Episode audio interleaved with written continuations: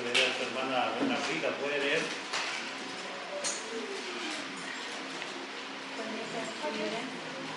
Jonás, no ve, Jonás 1.17 a 2.10.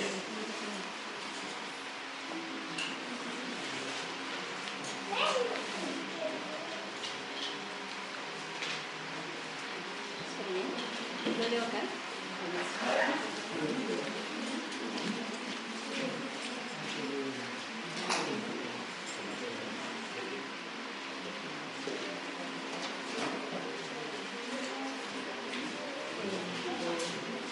Leemos la palabra en el nombre de nuestro Señor.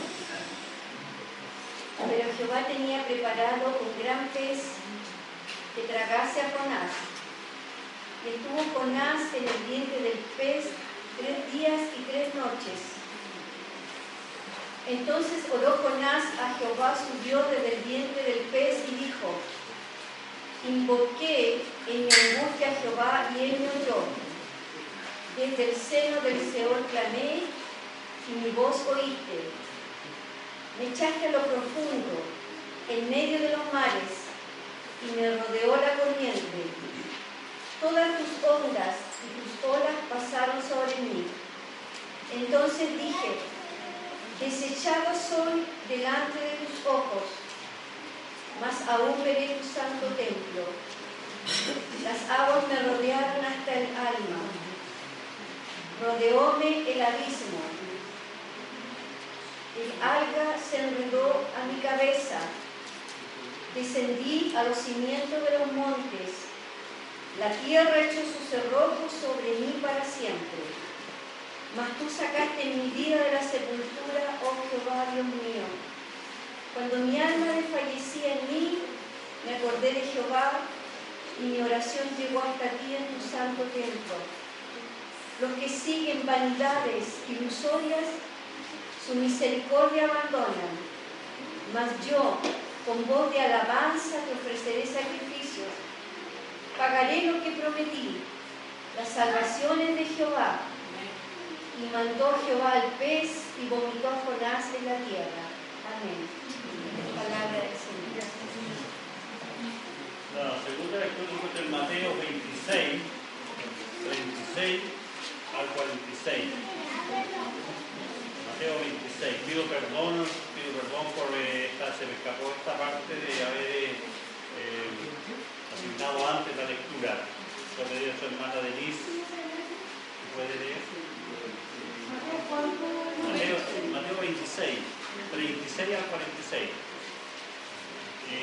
Ponemos de pie para leer el Evangelio de nuestro Señor Jesucristo.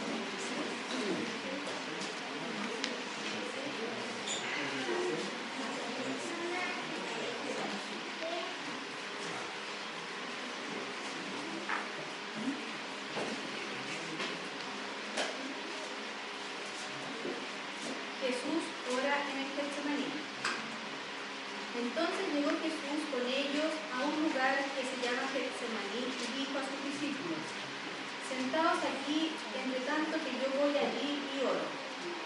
Y tomando a Pedro y a los dos hijos de Zebedeo, comenzó a enriquecerse y a angustiarse en gran manera. Entonces Jesús les dijo, mi alma está muy triste hasta la muerte. Quedaos aquí y velad conmigo. Yendo un poco adelante, se postró sobre su rostro, orando y diciendo, Padre mío, si es posible, pase de mí esta copa, pero no sea como yo quiero, sino como tú.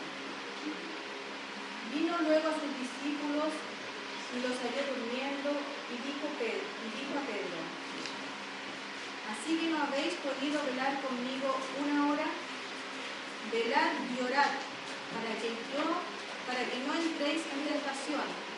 El espíritu a la verdad está dispuesto, pero la carne es débil. Otra vez fue y oró por segunda vez diciendo, Padre mío, si no puede pasar de mí esta copa sin que yo la, sin que yo la beba, hágase tu voluntad. Vino otra vez y los halló durmiendo, porque los ojos de ellos estaban cargados de sueño. Y dejándolos, se fue de nuevo y oró por tercera vez diciendo las mismas palabras. Entonces vino a sus discípulos y les dijo, dormid ya y descansad. He aquí ha llegado la hora, y el Hijo del Hombre es entregado en manos de pecadores. Levantaos, vamos, ved, se acerca el que me entregas. Esta es palabra del Señor. Damos gracias, Señor. Bien. Tomen asiento.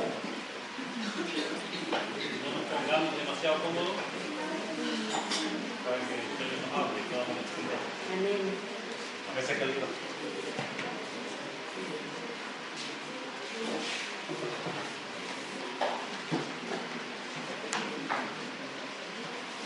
Hola, buen día a todos, ¿cómo están? Muy bienvenida a las visitas que tenemos acá. Sean muy bienvenidos a todos los que nos acompañan. Y quisiera contarles que incluso aquellos que no pudieron venir el domingo pasado, que estamos en una nueva serie de sermones. Y en estos cuatro domingos de enero vamos a estar estudiando el libro de, de Jonás. Así que estudiamos ya el capítulo 1 y ahora vamos en este segundo capítulo. Eh, ¿Por qué Jonás? Porque sin duda que estamos empezando un nuevo año y tenemos una misión. Como toda iglesia tiene una misión, así como Jonás lo tiene. Y en analizando esto, obviamente, viene la idea de predicar de Jonás. Y al ver este segundo capítulo, interesante, no sé si lo tienen por favor ahí, Jonás 2, si ustedes lo leen, pareciera que fuera una especie de canto, de oración, de un salmo, tiene una tinta de eso. Y se me vino una pregunta cuando estaba leyendo esto. ¿Cuántos de ustedes aquí presentes han escrito alguna canción? ¿O han escrito un poema? Bueno, la, la Pilar se destaca.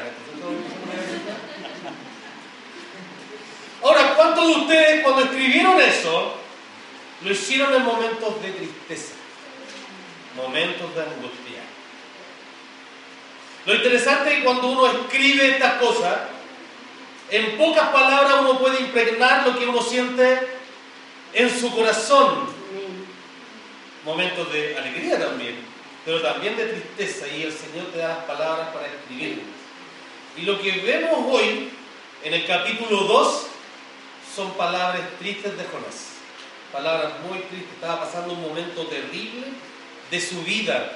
Él está viendo la muerte cara a cara. Pero no solamente vamos a hablar de la angustia de Jonás hoy día, sino que también nos podemos ver en esto que todo lo que sucede en este texto es provocado por Dios. Dios mueve todo, Dios prepara todo. ¿Para qué? Para que Jonás lleve a cabo su misión. ¿Ya? Así que vamos a ver la mano de Dios en esto. ¿Sabe por qué es importante? Dios prepara todo, porque Dios es el Dios de la vida, pero también es el Señor de la muerte. Él es el Dios. Oremos.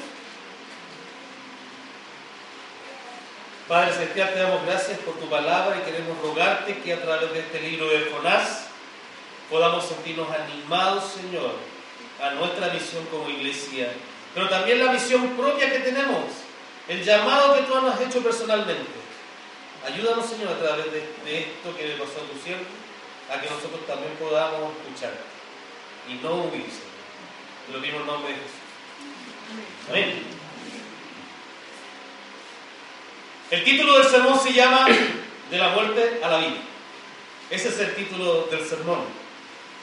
Y eh, en esta primera parte quisiera que nos internáramos en el corazón de Jonás, porque está viviendo algo, parece, muy angustioso.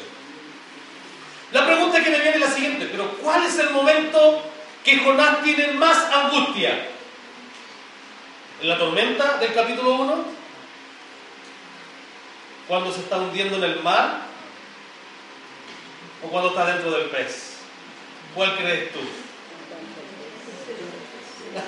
Puede ser cualquiera. Si leemos el verso 17 del capítulo 1, ¿dónde dejamos a Jonás? Pero Jonás, pero Jehová tenía preparado un pez que tragase a Jonás y estuvo Jonás en el vientre del pez de día y noche. ¿Será entonces el pez? No sé. Pero lo único que sé es que nosotros dejamos a Jonás hundiéndose, hundiéndose y hundiéndose. Y ahí vienen las palabras de gran, de gran angustia de Jonás. Pero saben que los primeros versos de este capítulo 2 muestran un final anticipado. Porque Jonás, aparte de vivir un momento difícil, está dando gracias al Señor. Fíjense. Entonces oró Jonás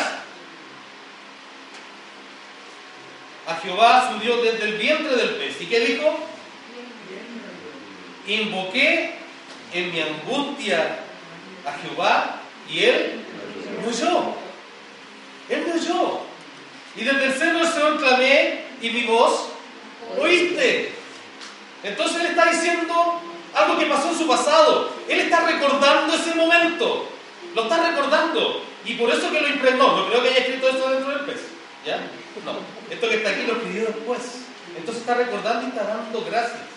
Y saben que, ¿se acuerdan que hablamos de que nuestra imagen de Jonás es del profeta, casi como el antiprofeta, el profeta desobediente? Pero ¿saben una cosa que yo quiero hacer es ponerle un poco de justicia a Jonás? ¿Por qué? Porque Jonás es un siervo de Dios y un hombre de la palabra. Dice, invoqué mi angustia a Jehová y él me oyó. Son exactamente las palabras del Salmo 18, verso 6 y del Salmo 118, verso 5. Exactamente las mismas palabras.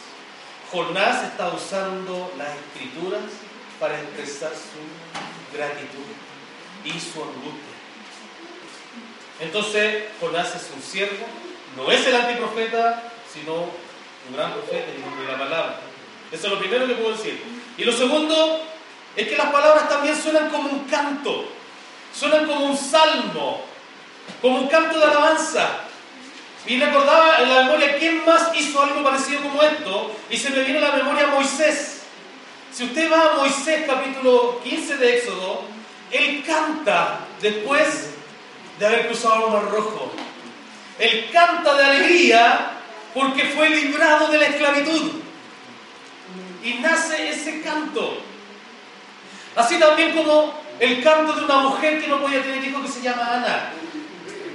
Después de que el Señor la deja embarazada, ella canta al Señor. Y otro, ¿por qué? Porque estaba angustiada de no poder tener un hijo. Pero al final Dios oyó su oración y el Señor le respondió. Así como también a un hombre llamado Zacarías, que, no, que era anciano y no podía tener hijos. El papá de Juan el Bautista. Y después de que el Señor le devolvió la voz, él canta y expresa sus palabras. En Lucas lo pueden ver. Y él canta porque Dios oyó su oración. Tal como Jonás está expresando aquí. El Señor me escuchó. Cuando el Señor escucha tu oración, ¿cómo está tu corazón?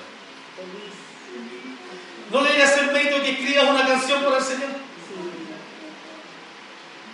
Lo tercero que puedo ver es que dice en el verso 2, desde el seno del Seol clamé. Bueno, la, la Biblia la, de, versión internacional dice, desde las entrañas del sepulcro pedí auxilio. ¿Dónde está Jonás? Jonás se encuentra no en el vientre del pez, se encuentra en el vientre de la muerte, porque le está bajando y bajando, hundiéndose y hundiendo. Jonás pide auxilio al Señor. Primero estuvo en las entrañas del barco, ¿se acuerdan? En la entraña del barco, ¿y qué hizo? ¿Oraba? No, estaba durmiendo, escapando del Señor, tapando sus oídos, huyendo. Ahora está en las entrañas del mar. ¿Y qué está haciendo? Pidiendo auxilio. El que estaba huyendo de Dios, ahora está clamando a Dios. Desde el verso 3 en adelante y hasta la mitad del 6, Jonás indica las razones de su angustia. Aquí lo refuerza, fíjate. Me echaste a lo profundo, dice.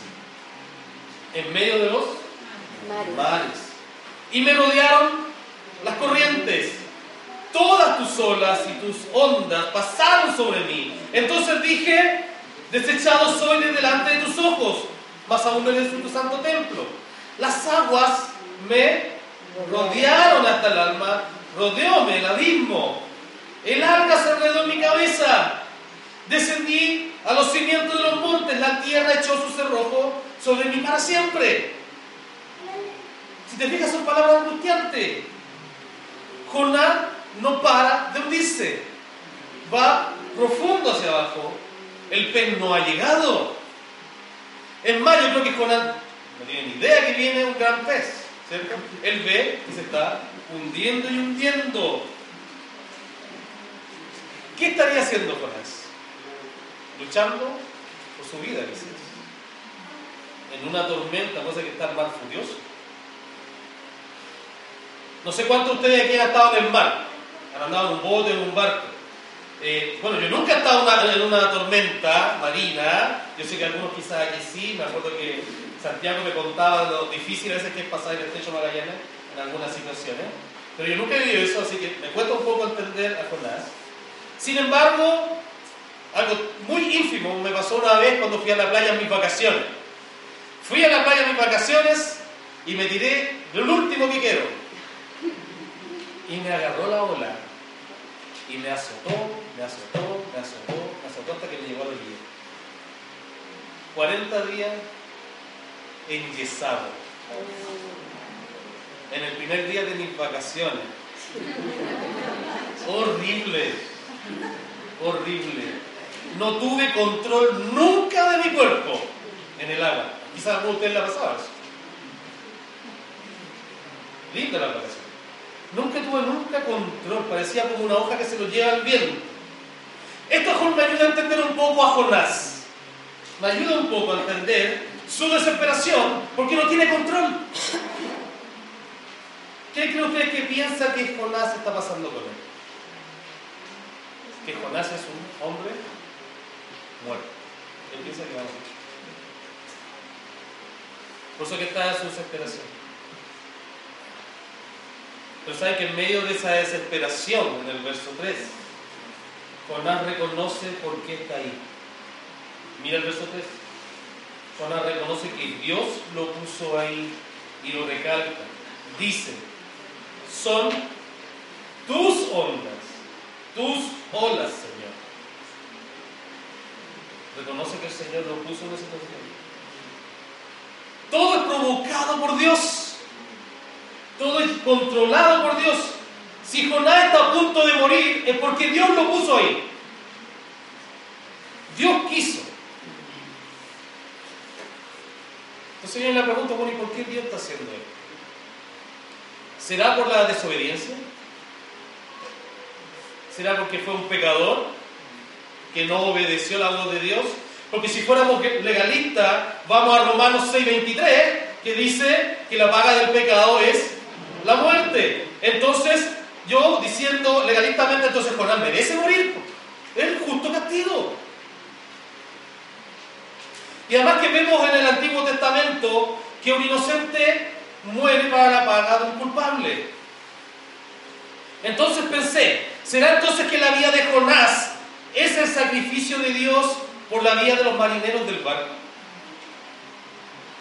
¿O será que Dios rechazó a Jonás? Se me vienen muchas preguntas.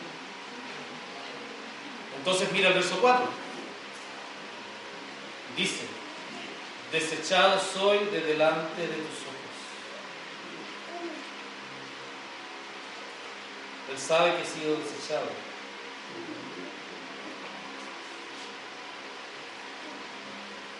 ¿Pero acaso no se buscaba con eso? Porque él estaba huyendo. Él se estaba arrancando del Señor. ¿Huía o no huía del Señor? Porque le dio la espalda al Señor y eso es rechazar al Señor. Y rechazar a Dios es rechazar la vida. ¿Y escoger qué cosa entonces? La muerte. Te quiero hacer una pregunta. Dios puede rechazar a sus hijos. Dios rechaza a sus hijos.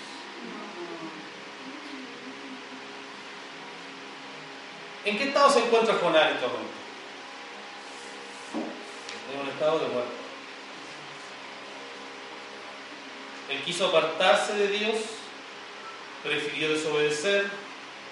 Esto es como preferir el pecado, es preferir la rebeldía, quizá el orgullo de él. Y lamentablemente el pecado nos envuelve, tiene un poder increíble en nosotros. Quizás como dice el verso 5, fíjate, yo lo veo como si fuera el pecado. Te envuelve, te rodea, en el fondo te atrapa y te esclaviza, como las algas que estaban alrededor. Como si el pecado tuviera redes. Esa es la aflicción de Jonás. Jonás sabe que es un hombre muerto. Su muerte es segura. Jonás es un hombre desahuciado. Jonás es un moribundo. Se está ahogando.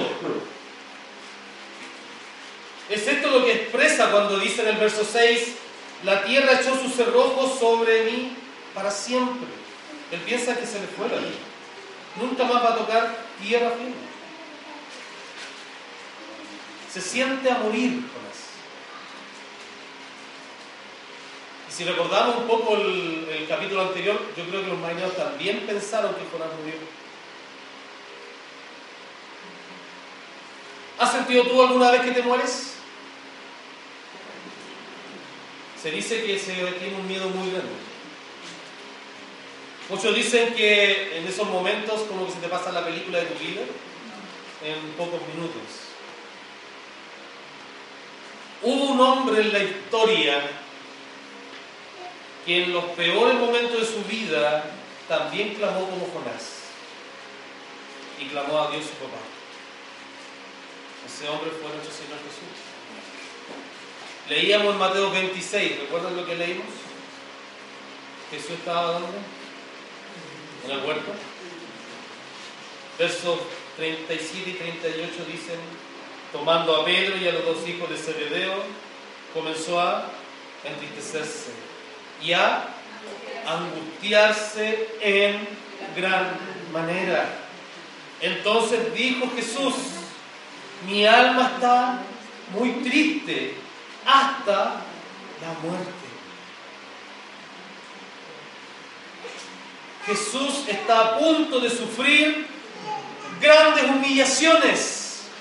Jesús está a punto de sufrir golpes, a punto de sufrir heridas y al final sufrir la muerte.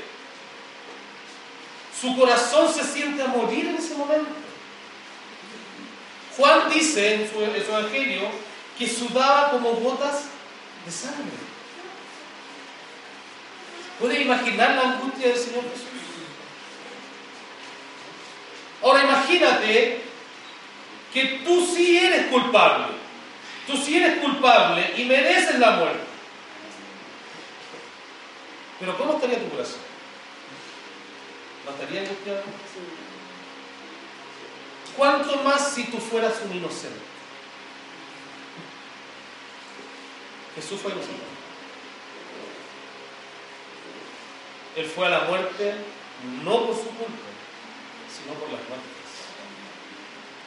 Jesús oraba en tantas estas palabras, Padre mío, si es posible, no me hagas beber de esta copa, pero no se haga lo que yo quiero, sino lo que tú quieres.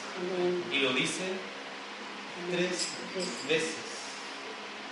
Él siendo completamente obediente y sin pecado, debía recibir toda la ira de Dios su Padre para que tú y yo no recibamos esa ira. Jesús no huyó como Jonás, sino que hizo él, enfrentó la misión con mucho dolor. Y lo hizo por ti lo hizo por mí para salvarnos, para quitarnos nuestro estado de muerte y darnos vida. Y eso es precisamente lo que experimenta también Jonás. Fíjate esta segunda parte del sermón, porque pasa de la muerte a la vida. Jonás agradece a Dios por lo que el Señor ha hecho. Dios le ha devuelto la vida a Jonás. Fíjate en el verso 6, eh, segunda parte dice, mas tú sacaste mi vida de la sepultura. Oh Jehová, Dios mío, cuando mi alma desfallecía en mí, me acordé de Jehová y mi oración llegó hasta ti en tu santo templo. A pesar de la desobediencia, Dios cuida de su hijo. Mueve todo, prepara todo para que éste cumpla lo que tiene que hacer. ¿Y cómo lo hizo? Primero con una tormenta, ahora con un gran pez. El pez recién entra ahora en el sermón.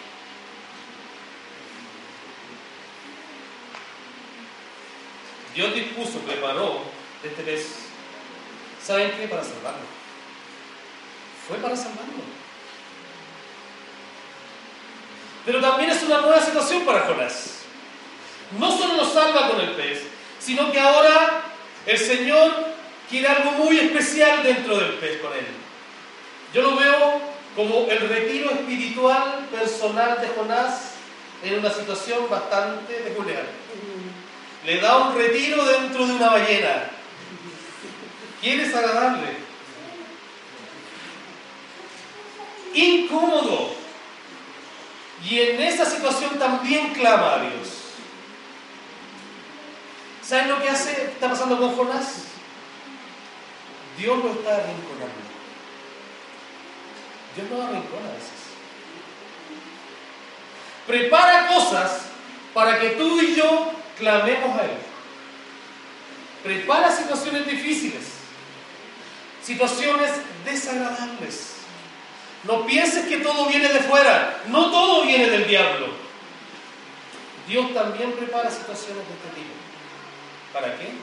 Para que tú te vuelvas a Él, para que tú clames a su nombre. Dios usa situaciones así. Nos arrincona, nos obliga a que lo busquemos, nos obliga a sentir esa angustia para que oremos y clamemos a Él y así llevemos a cabo lo que el Señor te llamó que tú hicieras.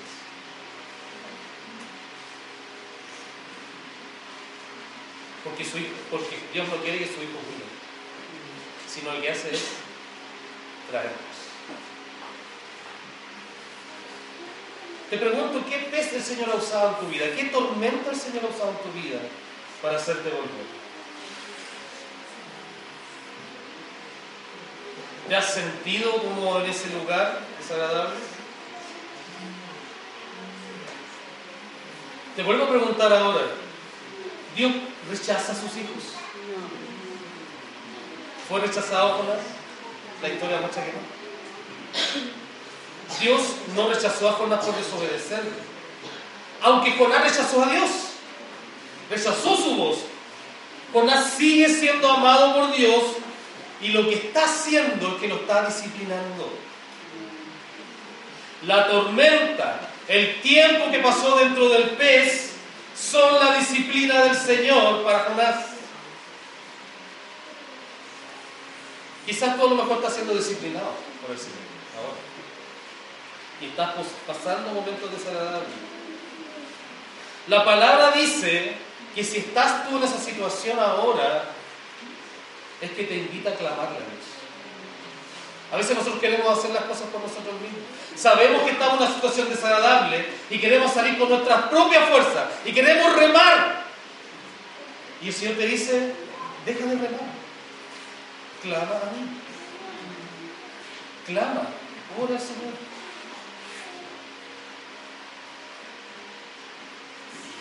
Dios no elimina hijos.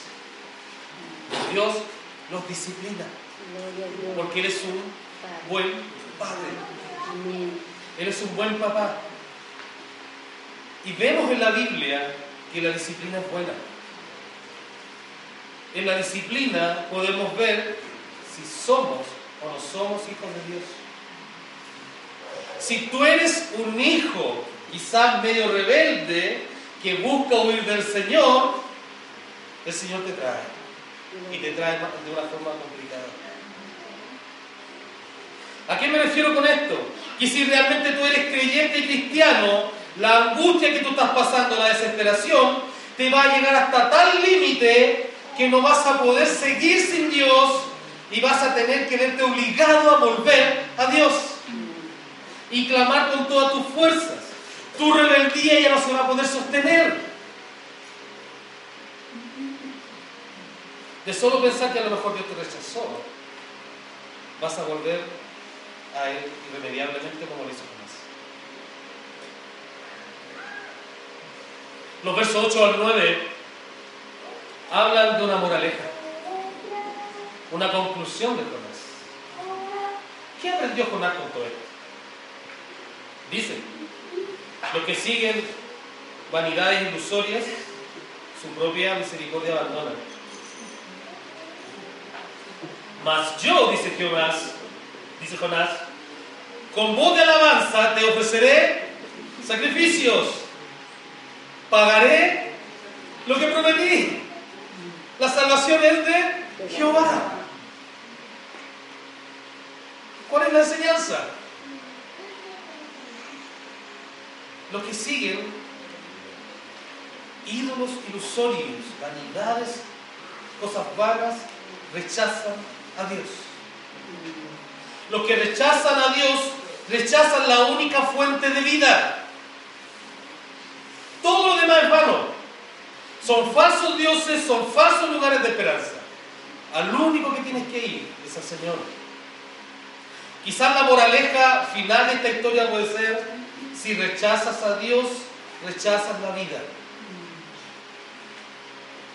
Ahora quizás tú no adoras ídolos, imágenes vanas, ni de madera, ni de metal, ni de yeso.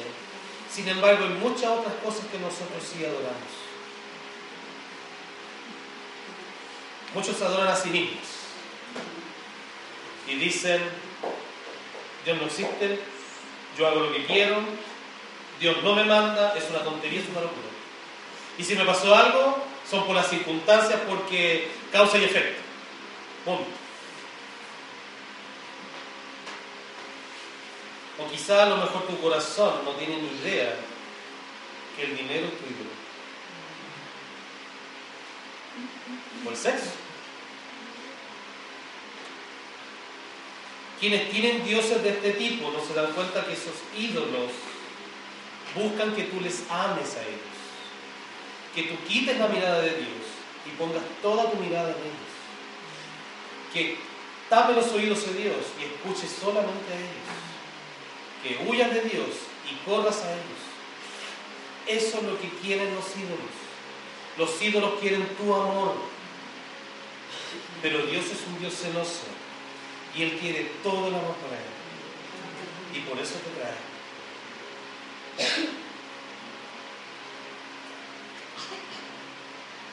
¿Te acuerdas quiénes adoraban ídolos vanos en el primer capítulo?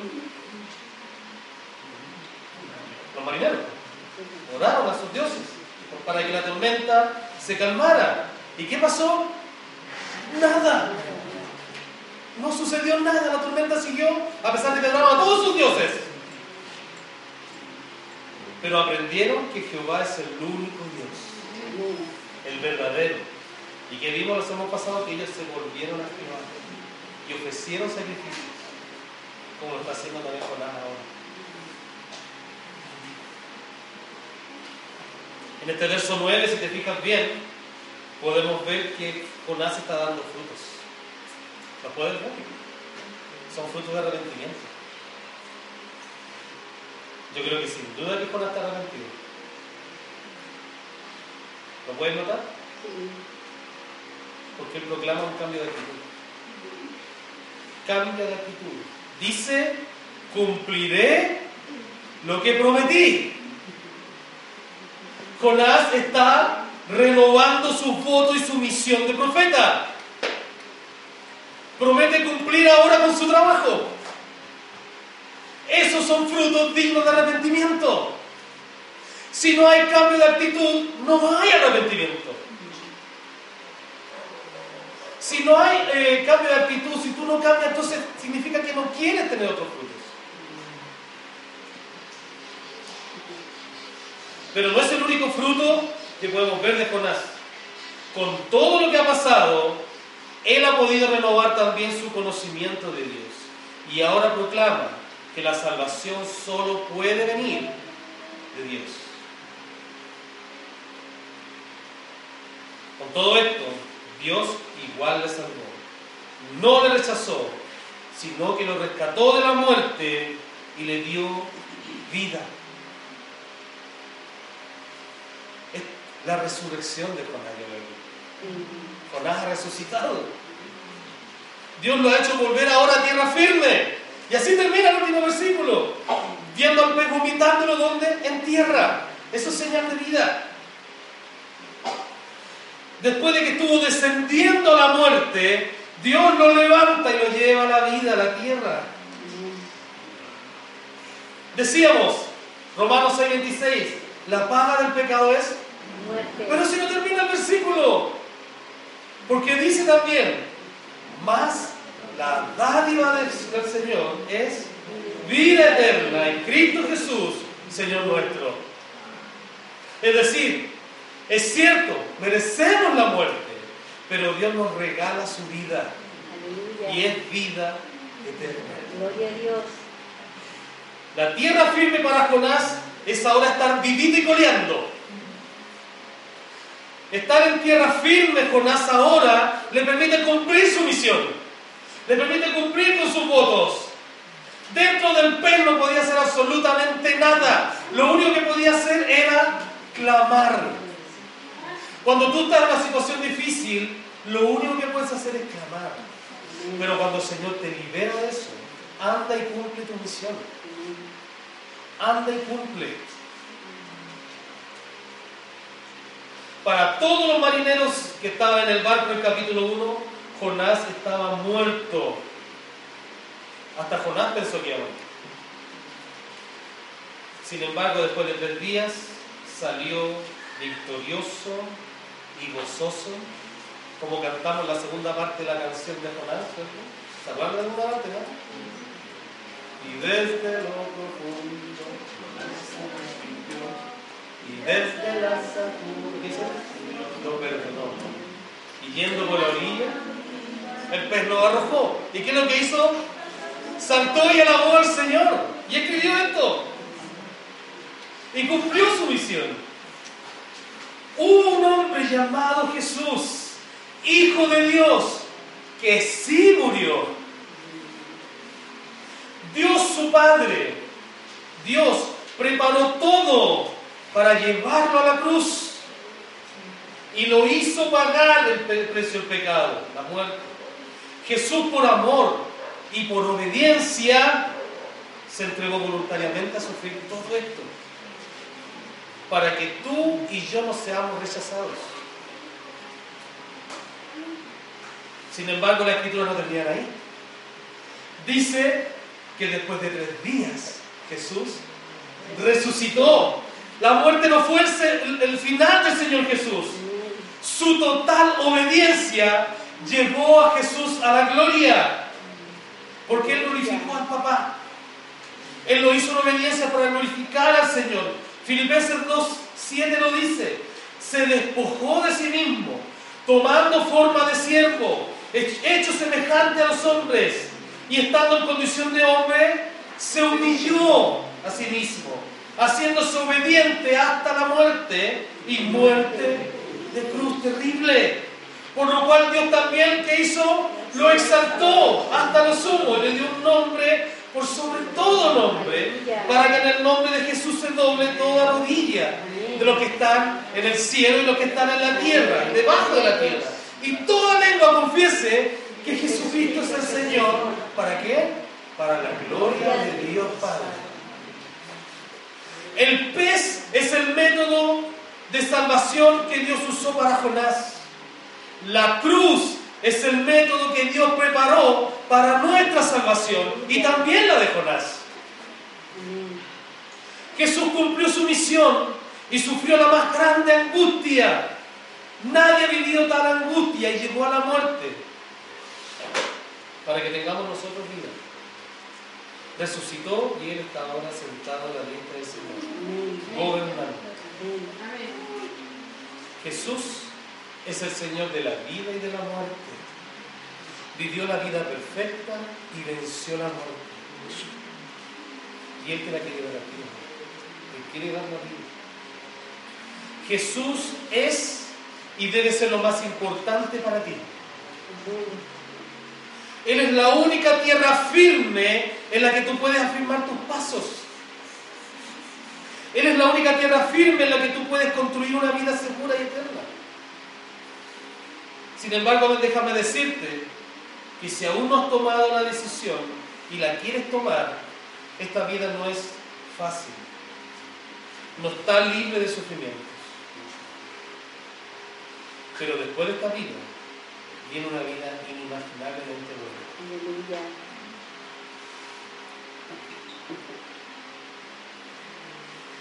Y este rey, dueño de la vida y de la muerte, viene pronto. A, buscar a todos los que no le han rechazado, los que no han huido de él.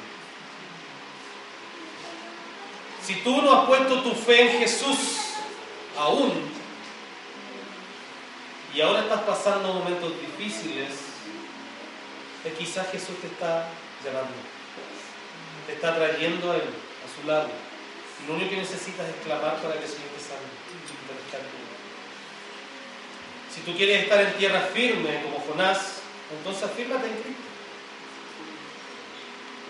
Porque a, ese a Jesús apunta esta historia. Él es la roca donde tú puedes construir tu vida, la tierra más firme que puede existir, donde hay vida y vida abundante. No rechaces a Jesús. No tropieces con Jesús tampoco. Porque tropezar con Jesús tiene una caída muy profunda. No abandones la única fuente de vida y de salvación. Ahora, si tú, si tú has confiado en Jesús, y espero que sean todos los que están aquí, si tú has confiado y has entregado tu vida a Jesús y estás pasando momentos difíciles, recuerda que esto todo lo está moviendo el Señor. No pienses que esto está fuera del control del Señor. Y quizás piensa que lo está haciendo el Señor para que el Señor te está haciendo volver a Él. Él está tirándote hacia Él. Él ha tenido misericordia contigo. El Señor quiere que pases esta prueba y vas a dar mucho fruto después.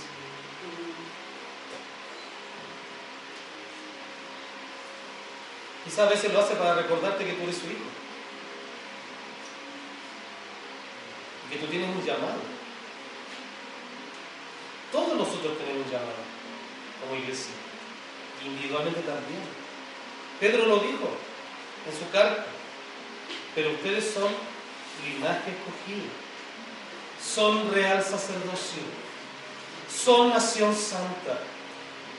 Son pueblo que pertenece a Dios. Son un pueblo hecho para que proclamen las maravillas del Señor, que los llamó a ustedes de las tinieblas y los llevó a la luz admirable. El Señor nos ha perdonado a pesar de nuestra rebeldía, nos ha salvado y nos ha dado una misión que es proclamar sus maravillas. Toda esta restauración es por medio de Cristo y su Espíritu Santo y nos ha hecho su pueblo. ¿Qué debemos hacer entonces? Debemos ofrecer nuestra vida como ofrenda, como sacrificio para Él. ¿Estás dispuesto tú a ofrecer tu vida como ofrenda al Señor? ¿Estás dispuesto a sacrificar tu vida para cumplir su misión y hacerlo como hizo Jonás, que ahora va a cumplir lo que prometió? Sin duda que cuando recibimos al Señor hicimos muchas promesas al Señor. Siempre estamos a tiempo de cumplir. Mostremos al mundo que somos hijos del Señor. Proclamemos a Jesús. Digámosle que eres el Señor de la vida y de la muerte. Amén. Amén. Padre Celestial, cómo darte gracias por esta historia de Jonás. Esos tiempos de cuánta angustia que tuvo. Pero que tú lo rescataste de una muerte segura. Así como a todos nosotros lo rescataste de la muerte. Y te damos gracias, Señor, porque nos has pasado ahora la vida. Te ruego, Señor, que podamos ser agradecidos en nuestro corazón y ofrecer nuestra vida para ti. Lo mínimo que podemos hacer, Señor, que tú que entregaste tu vida, es nosotros entregar la nuestra. Ayúdanos, Señor, a saber cuál es nuestra misión y dedicarnos a eso. Ilumínanos, Señor. Muéstranos, Señor, donde tú quieres que trabajemos. Y cuando hay tiempos difíciles, Señor, podamos ver luz en ti, proclamar solamente a ti, llevar nuestra oración solamente a ti, pensando que toda prueba trae grandes frutos al final. Que no perdamos la vista de esto, Señor. Ayúdanos. Bendice a tu iglesia, que sin duda ha pasado por tantos momentos complicados. Y queremos salir ahora a tierra firme. Queremos ser como iglesia y a proclamar tu palabra. Tener la opción de ir ahora y cumplir nuestras promesas. Te lo pedimos, Padre. Bendice nuestra iglesia. En el nombre de Jesús. Amén. Amén.